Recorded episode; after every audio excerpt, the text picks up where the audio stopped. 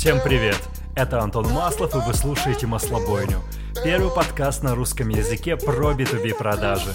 Он создан для тех, кто ими занимается, либо вынужден общаться с продавцами, ну или же для тех, кто хочет начать свою карьеру в этом направлении. Плюс это саморефлексия на тему российского делового мира и отечественной корпоративной культуры. Погнали!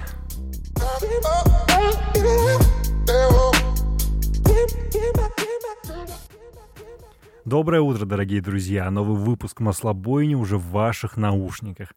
Просыпаемся, бодримся и продолжаем выживать на удаленке и в карантине. Надеюсь, что с вами, с вашими семьями, вашими друзьями и близкими все хорошо. Сегодня я хочу поговорить об одной теме, которая не совсем касается продаж, она скорее касается найма. Потому что найм — это такая реверсивная продажа, организации сотруднику и сотрудникам себя организации, потенциальному сотруднику имеется в виду. И, конечно, здесь существует очень много проблем. Процесс не идеален, безусловно. Откалибровать его достаточно сложно. Существует проблема в кадрах, которые могут заниматься правильным рекрутментом. Существует много недопонимания.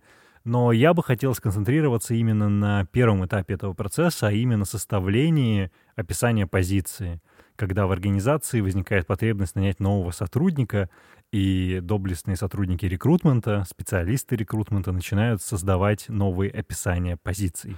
И далеко не всегда этот процесс прост, несмотря на то, что он именно таковым и кажется. Поэтому я предлагаю сфокусироваться на этой теме и поговорить об этом немножко больше. Прежде чем мы начнем, напомню, что я все еще участвую в премии HC Alumni Awards для выдающихся выпускников вышки — я конкурирую в категории медиа с выдающимися людьми, и мне очень нужна ваша поддержка, если вам нравится то, что я делаю. Напомню, что я не только автор «Маслобойни», я также выпускаю проекты «Искусство ошибаться», «Sportcast», «Tunecast», и в ближайшее время выйдет еще одно интересное шоу на sportrex.com, которое, уверен, вас порадует. Поэтому переходите по ссылке в описании, либо, если вы слушаете это на Яндексе или Spotify, ищите в Гугле и голосуйте за меня в категории медиа. Итак, поехали. Описание вакансии или описание роли — это всегда первый шаг, на котором очень легко совершить ошибку. Дело в том, что процессы стандартизированы, и чем крупнее организация, тем процессы быстрее, понятнее. И, как правило, ну, просто берется за основу какое-то старое описание. Предположим, мы ищем сотрудника в e-commerce департамент. Нам нужен человек, который займется, не знаю, e-commerce кам. Мы возьмем, скопируем блог о нашей компании, Затем мы скопируем блок о e-commerce департаменте. Затем мы скопируем описание роли e-commerce хода. Немножко подправим, понизим квалификацию, добавим обязанностей. И в ауля описание позиции готово. Но на самом деле это не так. И это полное, ну скажем так, фиаско, братан. Почему? Давайте разберемся в этом вместе. Большая часть описаний позиций слишком сильно сосредоточена на краткосрочной перспективе. Как правило, желание, намерение нанять нового сотрудника связано с какой-то проблемой, с которой столкнулась организация. И очевидно, что эти требования очень быстро транслируются в HR-департамент, и HR, в принципе, корректирует, копипастит позицию именно под те краткосрочные задачи, которые у них есть. Это, во-первых, ну, сразу создает иллюзию того, что вот эти задачи есть, и ты ими только и будешь заниматься. Это достаточно непонятно. То есть, предположим, есть проблема с контентом в e-commerce, и HR пишет, что нужен человек, который будет заниматься контентом. И я, как потенциальный соискатель, смотря на это, зададусь вопросом, ну, типа, а что, я всегда буду заниматься контентом? Ну, типа, в e-commerce много всего помимо контента, почему я должен всегда заниматься именно этим? Либо, либо, когда срочных задач нет — вакансия формируется на очень непонятных средних срочных типовых задачах. Ну, то есть я очень часто вижу позиции, в которых написано, что там выполнять все с высоким уровнем ответственности, продемонстрировать коммитмент. Ну, что это значит? Это ничего не значит. Реально. И вот это вот ничего не значит в купе с отсутствием будущего, с отсутствием развития. Это на самом деле самый первый, самый такой внутренний гнилой компонент этого. Представьте, что это яблоко, описание позиции, красивое яблоко, если это интересная, хорошая компания, но вот внутри стопудово есть какая-то гнилка, гнилинка, боже, я говорю каким-то очень странным языком, который как заключается в том, что соискатель вряд ли поймет, что его ждет в долгосрочной перспективе. Ну, то есть, и вы можете прямо сейчас зайти на HeadHunter, погуглить вакансии, лучше, конечно, даже не на HeadHunter, а на какой-нибудь корпоративный портал, и вы увидите то, что 80%, да и 90% описаний позиций, они лишены будущего. Из них вы ничего не поймете, куда вы можете двигаться, чем вы будете заниматься потом. То есть потом, знаешь, через месяц, когда краткосрочные задачи будут решены. Поэтому совет номер один, и, наверное, мое видение, это отражается в некоторых источниках, ну, блин, сосредоточьтесь на будущем. То есть, да, краткосрочные задачи необходимо решать, но в том числе кандидатам необходимо понимать, что их будет ждать в будущем, какой у них лонгтерм есть. Это очень важно. Вторая проблема заключается в том, что, к сожалению, ну или к счастью, или такова реальность, что рекрутеры или HR-деп, они не могут знать бизнес так, как его знает фронт-офис, ну, при всем уважении к этим сотрудникам, потому что они могут в общих чертах понимать, чем занимаются те или иные сотрудники. Да, это уровень прозрачности, они должны это понимать. Но на уровне ежедневной работы, безусловно, они не могут знать, как работают все департаменты в организации. Это просто невозможно. Ну или возможно после какого-то долгого периода работы в этой самой организации и ежедневного общения абсолютно со всеми, что тоже, в принципе, очень сложно. И, конечно, вот это вот описание позиции, оно тоже будет выглядеть немножко таким техническим, потому что некоторые слова, которые могут использоваться именно в описании роли, они могут под собой ничего не значить, ну, потому что человек, который это пишет, не понимает, что реально там происходит. Я, например, всегда писал описание позиции сам, потому что я прекрасно знаю, чем должен заниматься sales, которого я ищу. Например, я ищу leadgen'а — я знаю, какие задачи его ждут, я знаю, что он будет делать ежедневно. И это позволяет сформировать нормальные ожидания у кандидата относительно того, ну, что он реально будет делать без всякой воды. И только после этого это передавал нашим коллегам, которые это размещали, делали первичный скрининг. Но и то я обращал внимание на то, какие критерии соответствия должны быть, чтобы этот самый скрининг проводить там не только в университет, есть еще и другие важные критерии, которые там мне были важны в Sales, например. Поэтому, ну, вот, это очень большая проблема ее можно решать разными способами. Но первый, самый очевидный, чтобы описание позиции писали именно те люди, которые себе ищут этого специалиста и будут с ним работать на ежедневной основе. Не всегда выход. Второй вариант, не знаю, проводить какие-то, возможно, опросы относительно того, например, насколько большим было несоответствие между описанием позиции и реальным, реальной ролью. Или, например, с какими челленджами люди, которых наняли вот под какую-то позицию, встретились и преодолели их, что им понадобилось, чтобы быть успешными в этой роли. Как именно измеряется их ежедневный успех, если ну, нет какого-то там жесткого процесса evaluation. То есть э, набрать какую-то критическую массу знаний, которая позволит более четко и точно формулировать описание вакансии, описание позиции, описание роли, это все синонимы. И мне кажется, этот способ тоже очень интересный. Я в паре организаций это встречал. Результаты были очень крутыми, описания позиций становились реальными, что реально важно, реальными. И, конечно, у кандидатов было гораздо более четкое представление о том, что они будут делать. Ну и плюс это сокращает время самих встреч, самих собеседований, потому что, ну, когда кандидата спросят, а что вы хотите уточнить, Боже, он же начнет заваливать вопросами, типа, что это реально значит, и HR будет опять выплывать, и либо обращаться за помощью к реальным специалистам из фронта, ну, в общем, ничего хорошего. Поэтому надо как-то подготавливать мясо, подготавливать базу, чтобы описания позиций были реальными, позволяли идентифицировать, что реально человек будет делать. Так, дойдем немножко от автологии. Третий пункт, мой самый любимый. Я бы хотел порекомендовать всем моим коллегам, которые работают в рекрутменте, в найме, избегать ограничивающего языка, так называемого.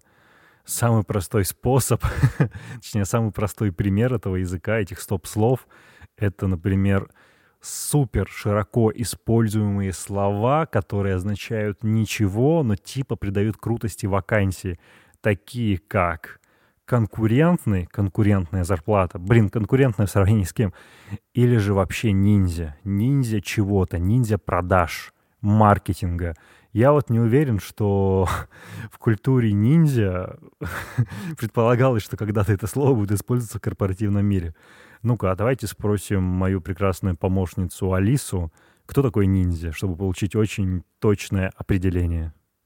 Алиса, скажи, пожалуйста, а кто такой ниндзя? Ниндзя – другое название. Синоби Номона – разведчик-диверсант, шпион, лазутчик и наемный убийца в средневековой Японии. Согласно легендам, ниндзя были отважными, тренированными людьми. Это с сайта wikipedia.org, если что. Ну, короче говоря, вам вряд ли нужен средневековый диверсант-убийца для того, чтобы делать ежедневную работу, не знаю, по обновлению Excel-репортов. Это правда странно. То есть, когда пишут, там, нам нужен ниндзя переговоров для общения с клиентами на баре, например, если это бармен, то вам не нужен ниндзя переговоров, он целый день будет трындеть. Вам нужен бармен или бармен, который будет делать классные коктейли с квалификацией. Да, он должен общаться, но это не первостепенно. И укреплять это такими вот словами, как ниндзя, это очень неприкольно. В целом эта тема разворачивается еще гораздо шире, потому что есть исследования, которые показывают, что мужчины крайне негативно реагируют на слова, которые подразумевают объективно женский характер деятельности, например, такие как лояльность, э, усидчивость, эм, забота. Это на подкорке вызывает э, очень странное когнитивное искажение между социальными ролями. Так же, как и женщины, они получают вот эти вот когнитивные искажения, когда используются исключительно слова, подразумевающие маскулинность.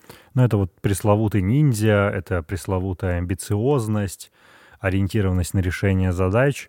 Это все очень сильно такой как бы high implied masculine context, и это очень не круто. Считайте, что это стоп-слова, и необходимо убирать более нейтральную лексику без этой фигни.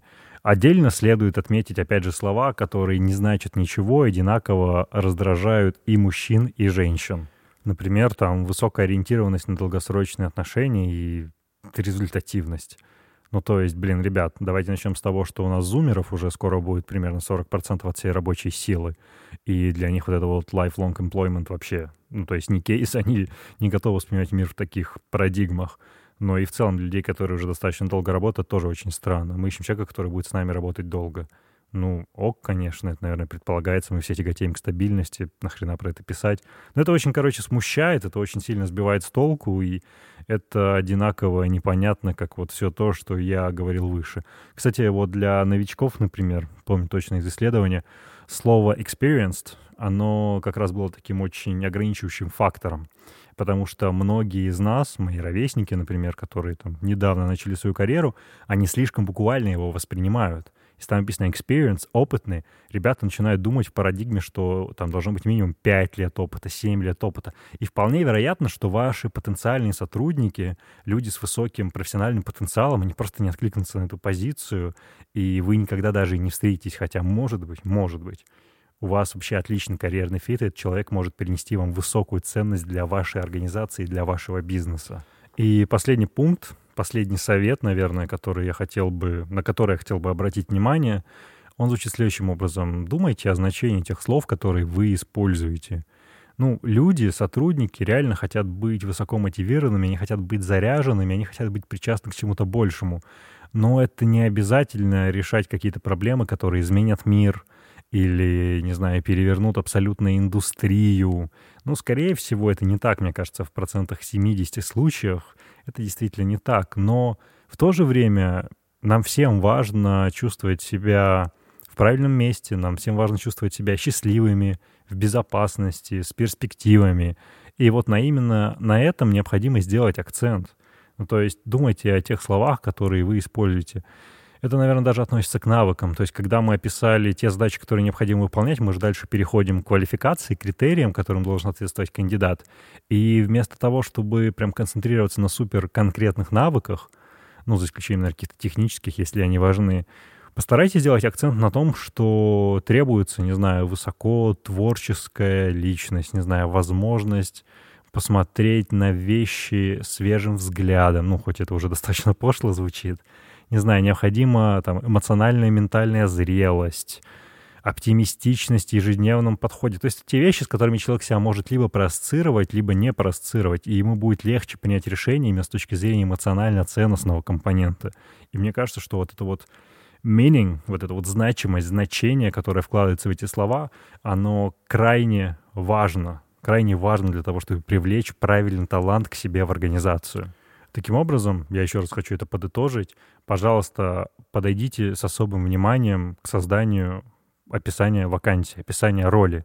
Это супер важный шаг, на котором очень легко споткнуться. Если споткнуться на нем, то и дальше все будет идти не очень гладко. Будут, наверное, приходить не те кандидаты, вам будет тяжело закрыть позицию. Вы начнете думать о найме агентства или еще каких-то других способах. И, ну, то есть это как фундамент дома, который вы строите. Если он действительно шаткий и неустойчивый, то ничего хорошего из этого не получится. Поэтому, плиз, пожалуйста, думайте об этом и пишите емкие, понятные, правильные описания позиций, описания вакансий. Что ж, это была маслобойня номер 22. Большое спасибо вам за внимание. А если вам нравится то, что я делаю, то поддержите меня на Патреоне. Вот, если у вас есть вопросы ко мне, то пишите, пожалуйста, в личку, буду рад на них ответить. И до новых встреч.